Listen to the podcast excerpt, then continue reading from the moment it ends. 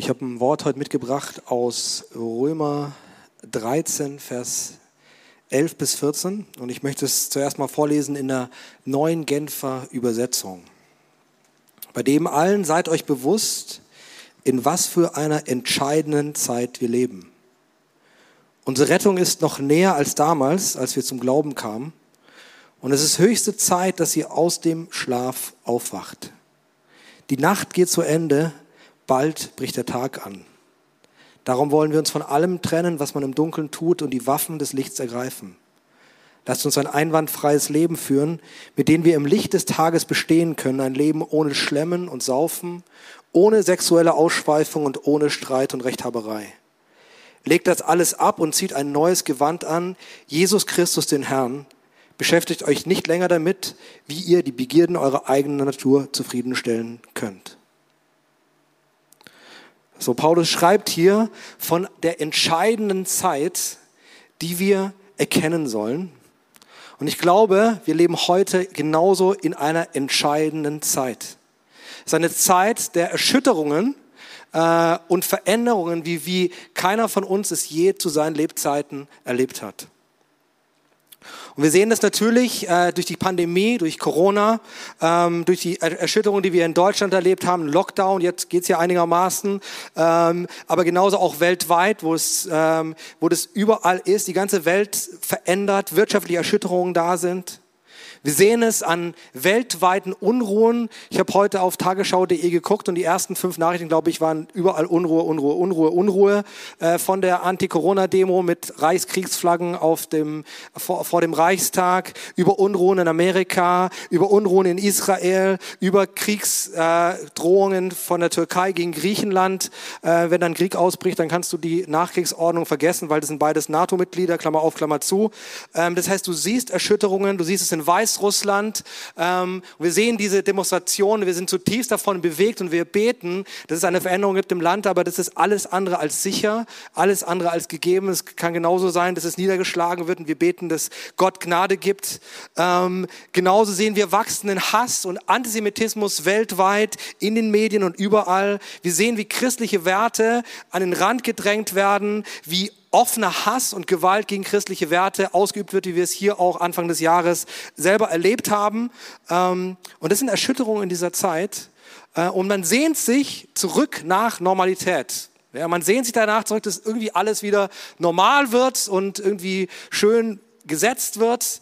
Äh, ich war gerade im Urlaub äh, bis vorletzte Woche in Italien und es war eine wunderschöne Zeit. Und dann hofft man so, dass irgendwie alles wieder normal wird. Ähm, aber die prophetischen Worte. Und auch wenn du ein bisschen beobachtest, was passiert, sprechen eine andere Sprache. Und wir können nicht davon ausgehen, dass alles normal wird ähm, sondern äh, es gibt diese prophetischen Worte und wie gesagt, auch wenn man seine Augen aufmacht, sieht man es auch. Ja, es wird weitere Erschütterungen gegen im Herbst. Es gibt, dieses Wort eines amerikanischen Pastors, der eben über Brace Yourself, bereite dich selber vor, gesprochen hat, der gesagt hat, im November werden wieder Erschütterungen kommen. Wir werden wissen nicht, wie sie aussehen werden, ob sie in Form von wirtschaftlichen Schockwellen oder Unruhen oder Kriegen oder was auch immer es ist kommen wird. Aber es wird Erschütterungen geben. Und die Frage an uns ist, was machen wir damit? Wie bereiten wir uns vor. Und man bereitet sich nicht dadurch vor, dass man Verschwörungstheorien anhängt und Angst schürt, ähm, man bereitet sich auch nicht dadurch vor, dass man sich verbarrikadiert und irgendwie jetzt Lebensmittel hortet äh, und hofft, dass irgendwie die Welle an einem vorbeigeht, sondern äh, es geht um eine geistliche Vorbereitung und darüber spricht Paulus in diesem Text über unsere Vorbereitung, unsere geistliche Vorbereitung auf diese kommenden Zeiten, auf diese entscheidende Zeit, in der wir jetzt gerade leben. Und ich möchte die Bibelstelle nochmal lesen, Römer 13, 11 bis 14. Und wenn du eine Bibel dabei hast, möchte ich dich ermutigen, das selber aufzuschlagen, damit du es selber lesen und auch bisschen nachher nochmal nachlesen kannst, wenn wir durch den Text durchgehen und es studieren. Ähm, und ich lese es hier ab Vers 11. Und das tut, weil ihr die Zeit erkannt habt, dass die Stunde da ist, aufzustehen vom Schlaf. Denn unser Heil ist jetzt näher als zu der Zeit, da wir gläubig wurden. Die Nacht ist vorgerückt, der Tag ist nahe herbeigekommen. So lasst uns ablegen die Werke der Finsternis und anlegen die Waffen des Lichts. Lasst uns ehrbar leben wie am Tage, nicht in Fressen und Saufen, nicht in Unzucht und Ausschweifung, nicht in Hader und Neid, sondern zieht an den Herrn Jesus Christus und sorgt für den Leib nicht so, dass ihr den Begierden verfallt. So, der Kontext, ähm, in dem, oder dieser große Kontext, der da beschrieben wird in diesem Text, ist die Wiederkunft Jesu. Und die Wiederkunft Jesu ist Teil unseres Lebens als Christen. Und auch unseres Glaubens ist ein entscheidender Teil davon, weil wir glauben, dass Jesus zum ersten Mal gekommen ist und er geboren wurde als Kind, unscheinbar, er seine Herrlichkeit aufgegeben hat ähm, und er als Mensch gelebt hat und er letztendlich ans Kreuz gegangen ist, für unsere Sünde gestorben ist, um die Welt mit Gott zu versöhnen, um dich persönlich mit Gott zu versöhnen. Und dass er auferstanden ist, um die Macht des Todes zu besiegen und dass er dann aufgefahren ist zum Himmel. Und wir glauben, dass eben Jesus wiederkommt und beim zweiten Kommen kommt er zum Gericht und zum Aufrichten seiner sichtbaren Herrschaft. Und er selber spricht darüber, zum Beispiel in Matthäus 24 kannst du das nachlesen. Und da spricht Jesus darüber, dass bevor er zum zweiten Mal wiederkommt, es eben Erschütterungen geben wird, es Unruhen geben wird. Und vieles von dem, was du dort liest an Unruhen und Erschütterungen, das sind Dinge, die du in der heutigen Zeit eben auch sehen kannst ähm, und die man, ähm, die man halt heutzutage sehen kann. Und ähm, das Interessante ist jetzt in diesem Kontext von diesem Römer, äh, von, diesem, von dieser Stelle in Römer wird es folgendermaßen beschrieben. Das erste ist, die Wiederkunft Jesu wird beschrieben als das Heil, das jetzt näher ist. Und das ist interessant. Die Wiederkunft Jesu ist nicht etwas, wovor wir Angst haben müssen zunächst mal, sondern es ist das Heil, das kommt. Wenn Jesus kommt, richtet er sein Reich und seine Gerechtigkeit und sein Heil sichtbar auf. Das ist, was hier steht. Und das Zweite ist, hier wird geredet von, von der Nacht und vom Tag. Von dem anbrechenden Tag, dass die Nacht vorgerückt ist und der Tag kommt. Und das heißt, das Wiederkommen Jesu, und wenn Jesus kommt und seine Herrschaft aufrichtet, dann ist Tag, dann ist Licht da, dann ist, dann ist es hell. Das heißt, die Zeit, in der wir jetzt leben, ist die Zeit der Finsternis. Und das ist was, wie, wie Paulus davon spricht. Die Wiederkunft Jesu ist ein Grund der Freude und auch worauf man sich freuen kann, aber es ist etwas, worauf wir uns vorbereiten müssen. Und weißt du, diese Naherwartung der Wiederkunft Jesu ist etwas, was du im ganzen Wort Gottes findest, eben auch bei den Christen der damaligen Zeit, die auch in ihrer Zeit diese Zeichen beobachten können. Und damals ist Jesus nicht wiedergekommen zu dieser Zeit. Das wissen wir jetzt heute in der Rückschau. Ja, das ist auch so mit der Wiederkunft Jesu. Niemand weiß, wann es ist. Keiner kennt den Tag, keiner kennt die Stunde. So sagt Jesus außer dem Vater. Niemand weiß es.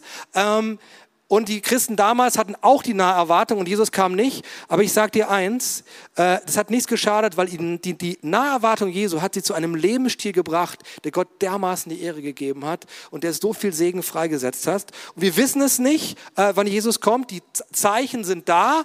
Ähm, aber was wir tun sollten, wir sollten uns darauf vorbereiten. Auf jeden Fall. Wir sollten ein Leben führen, was darauf vorbereitet ist, dass Jesus wiederkommen kann. Und darum geht es hier.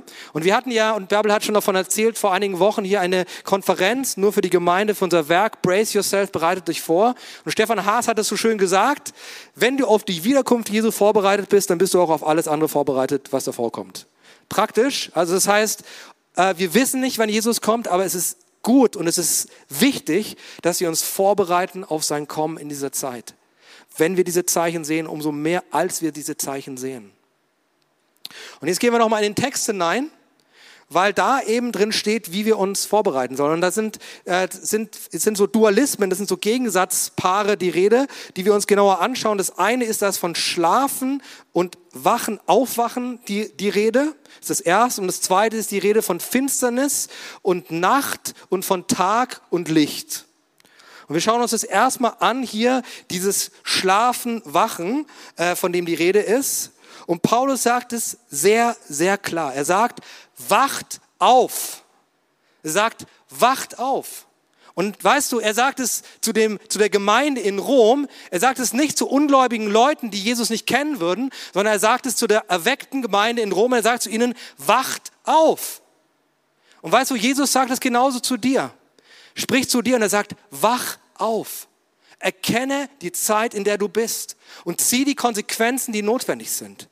Und das hebräische, äh, nicht hebräische, sondern das griechische Wort dahinter ist ein sehr interessantes Wort. Ähm, es wird überall benutzt, ähm, zum Beispiel auch für Auferstehung von den Toten oder auferweckt werden von den Toten, äh, passiv wie aktiv wird es benutzt. Ja. Jesus, es wird benutzt, wo Jesus den äh, Gelähmten aufsteht und sagt, steh auf, also das heißt, wo er von der Krankheit aufsteht und danach geheilt ist. in all diesem Kontext wird es benutzt, vor allem aufstehen, auferwecken, aufgeweckt werden. Und zwar auch konkret aufgeweckt werden von Krankheit und auch von Tod, von geistlichem Tod. Und dieser Schlaf, der, von dem wir geweckt werden sollen, ist ein geistlicher Schlaf, äh, ist, ein, ist letztendlich geistlicher Tod. Und Jesus sagt zu uns, und der Heilige Geist spricht, wach auf, wach auf von diesem Schlaf. Und ein anderes Wort dafür ist Erweckung. Erweckung. Und Erweckung ist nicht etwas, was irgendwie das Steckenpferd ist von irgendwelchen charismatischen Predigern, sondern Erweckung ist eine biblische Notwendigkeit, damit du vorbereitet bist für das Wiederkommen Jesu. Ohne Erweckung in deinem eigenen Leben, ohne dass der Heilige Geist einen Geist der Erweckung in dein Leben bringt, bist du nicht bereit dafür, dass Jesus wiederkommt, weil du schläfst. Und es ist so wichtig, dass wir das verstehen. Und es ist zulassen, dass Gott in unser Leben kommt und uns aufweckt, damit wir wach sind für diese Zeit. Und weißt du, Erweckung passiert auf verschiedenen Ebenen und ich möchte ganz persönlich davon erzählen, aus meinem eigenen Leben, wie ich Erweckung erlebt habe.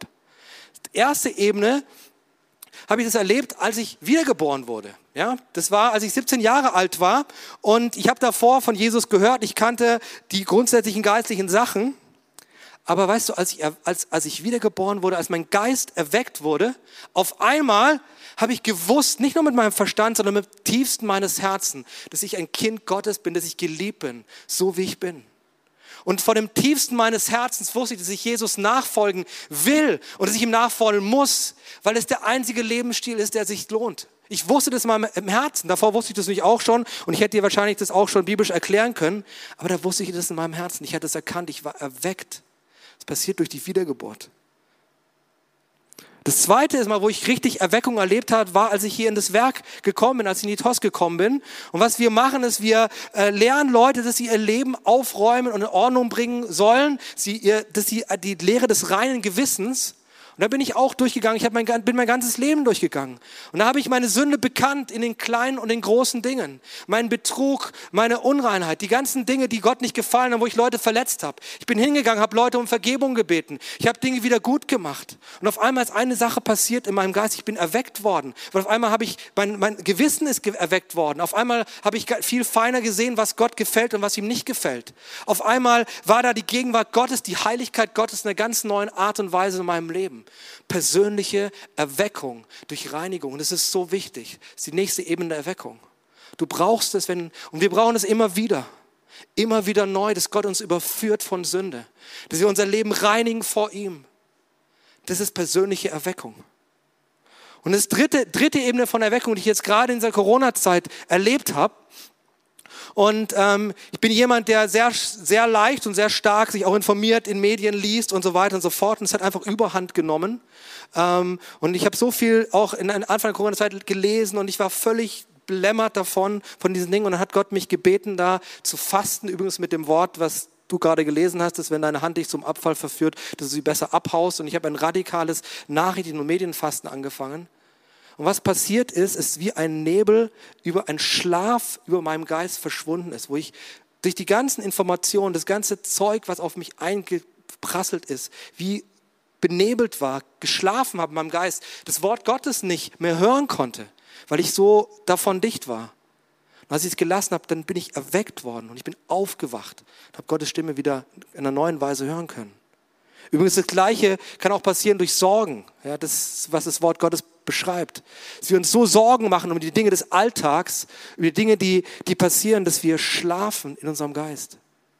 Und Gott will uns aufwecken. Gott will uns aufwecken. Und er sagt zu dir, ne, und, und er, er weckt dich, möchte dich aufwecken. Er sagt, steh auf, wach auf, wach auf. Lass, lass dich erretten und werd wiedergeboren. Bring dein Leben in Ordnung, empfang persönliche Erweckung. Tu die Dinge aus deinem Leben, die dich benebeln, dass du die Stimme Gottes hören kannst. wach auf. Und ich möchte dazu noch einen Vers vorlesen, Epheser 5, Vers 14. Darum heißt es, wach auf, der du schläfst und steh auf von den Toten, so wird dich Christus erleuchten. Epheser 5, Vers 14. Und ich möchte zu dem zweiten Dualismus, zu diesem zweiten Thema kommen in diesem, in dieser, in diesem äh, Text von Römer 13. Und es ist Licht, Finsternis und Tag und Nacht. Und ich habe das vorhin schon erklärt, dass eben, dass Paulus es so erklärt, dass die Zeit, in der wir jetzt leben, ist die Zeit der Finsternis. Die kommende Zeit, wenn Jesus wiederkommt und seine Herrschaft aufgerichtet ist, ist die Zeit des Lichts. Und es ist so in der Zeit der Finsternis, dass eben äh, es nicht komplette Gerechtigkeit ist und nicht jede Sünde sofort Konsequenzen hat. Das kannst du in deiner Umgebung sehen. Es gibt genug Leute um dich herum, die mit Gott nichts zu tun haben, die dem seine Gebote und Maßstäbe völlig wurscht sind und die sind erfolgreich. Die sind scheinbar gesegnet. Und es ist auch mit uns Christen so, dass wenn wir eben mit Jesus leben und dann aber auch vom Weg abkommen, muss es nicht sofort sich auswirken und sofort Konsequenzen haben, weil es die Zeit der Finsternis ist, wo diese Dinge nicht sofort sichtbar werden. Aber was Paulus hier sagt, ist, dass wir jetzt schon leben sollen im Licht des kommenden Tages. Dass wir jetzt schon in allen Bereichen unseres Lebens so leben sollen, dass wenn Jesus wiederkommt, wir vor ihm stehen können ohne Scham. Wir vor ihm bestehen können. Und es ist so entscheidend, dass wir darauf achten. Und dass wir einen Lebensstil haben, der Gott gefällt. Und dann spricht Paulus von Dingen, die wir ablegen sollen und Dingen, die wir anziehen sollen. Das ist halt die, das, ist das Bild der Kleidung, wie ein Mantel, den du anhast, den du ablegst, und einen anderen Mantel, den du anziehst. Interessanterweise. Und weißt du, in der Nachfolge Jesu geht es nicht nur um eine Innerlichkeit, um dein Herz, dass da alles gut ist. Ja, das sagt man ja so, Hauptsache das Herz stimmt. Nee. Das ist, hier lese ich was anderes. Sondern dein Lebensstil, was man sieht an dir. Dein Lebensstil, dein Zeugnis deines Lebens. Es ist so entscheidend. Und was wir ablegen sollen, sind drei Bereiche, von denen hier Paulus spricht, die sind sehr wichtig. Das erste, was wir ablegen sollen, ist Fressen und Saufen im schönen Lutherdeutsch. Ja? Äh, fressen und saufen ablesen. Heißt es, dass wir nicht mehr essen und trinken dürfen, auch nicht gutes essen dürfen? Nein. Was das heißt, dass unser Leben nicht mehr bestimmt ist von unseren eigenen Bedürfnissen. Dass unser, die Richtung unseres Lebens ist es nicht bestimmt nach dem, worauf wir Bock haben, was uns selber gut tut, nach dem Schönen und Reinen oder Schönen und, und, und Guten, was wir halt uns selber gut tut, sondern dass wir es ausrichten am Heiligen Geist und an ihm. Und es sagt, kannst du auch nochmal nachlesen, eben in dem Vers 14 steht, beschäftigt euch nicht länger damit, wie ihr die Begierden eurer eigenen Natur zufriedenstellen könnt. Gott ist der, der jedes Bedürfnis deines Lebens ausfüllt. Aber wenn deine Bedürfnisse und deine Begierden dein Leben bestimmen, dann wirst du geistlich Schiffbruch erleiden. Dann wirst du in einem geistlichen Schlaf enden. Dann lebst du nicht im Licht. Und das ist, was, was, was, was Paulus hier sagt, eben diese, diesen Lebensstil rauszuschmeißen. Das Zweite, was wir ablegen sollen, ist sexuelle Unmoral. Alles, was eben nicht den Maßstäben Gottes entspricht. Sexualität hat ihren Platz in der Ehe zwischen Mann und Frau, im, im, in, in, im Plan Gottes. Und dort gehört es hin. Und eben unsere Handlungen und auch was wir vorhin auch gelesen in der Bibel lesen, auch unsere Augen, das was, wie wir sehen, was wir denken, das ist vor Gott wichtig und es ist wichtig, dass wir auch da in Reinheit leben, dass wir dort am Licht leben und wenn wir dort kämpfen, dass wir uns helfen lassen, dass wir es ans Licht bringen und Gott unser Leben verändern kann. Und das dritte ist, äh, der dritte Bereich, den wir ablegen sollen, ist Hader und Neid. Und da geht es um unsere, unser, geht tatsächlich um unser Inneres, ja. Da geht es um, um, um, tatsächlich um unser Herz, ja. Hader steht für Unvergebenheit. Bittere da Sachen, die du Leuten nach, nachträgst, weil du einfach nicht vergeben kannst. Aber Vergebung ist keine Option im Wort Gottes, sondern Vergebung ist ein Gebot Jesu. Jesus sagt, wenn du nicht vergeben kannst, vergebe ich dir auch nicht. So, so krass lehrt Jesus das.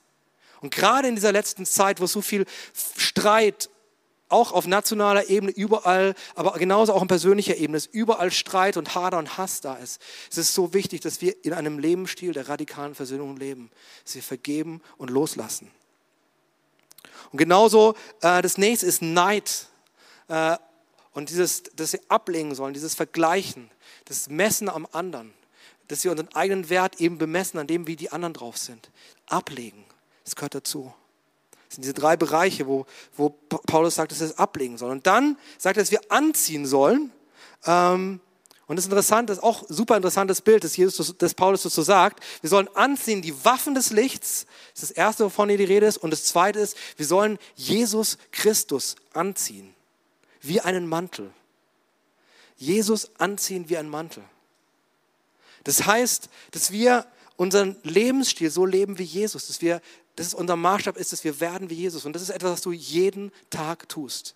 Eine Entscheidung jeden Tag. Dass du Jesus anziehst, dass du seinen Charakter widerspiegelst. Und das andere ist, sehen können in deinem Leben. Das andere, den Charakter Jesu in deinem Leben sehen können. Weißt du, und das ist der Maßstab, den du nicht an andere, sondern an dich selber legen solltest. Ja? Können andere an dir Jesus sehen, den Charakter Jesus sehen? Können sie an dir das Wesen Jesus sehen?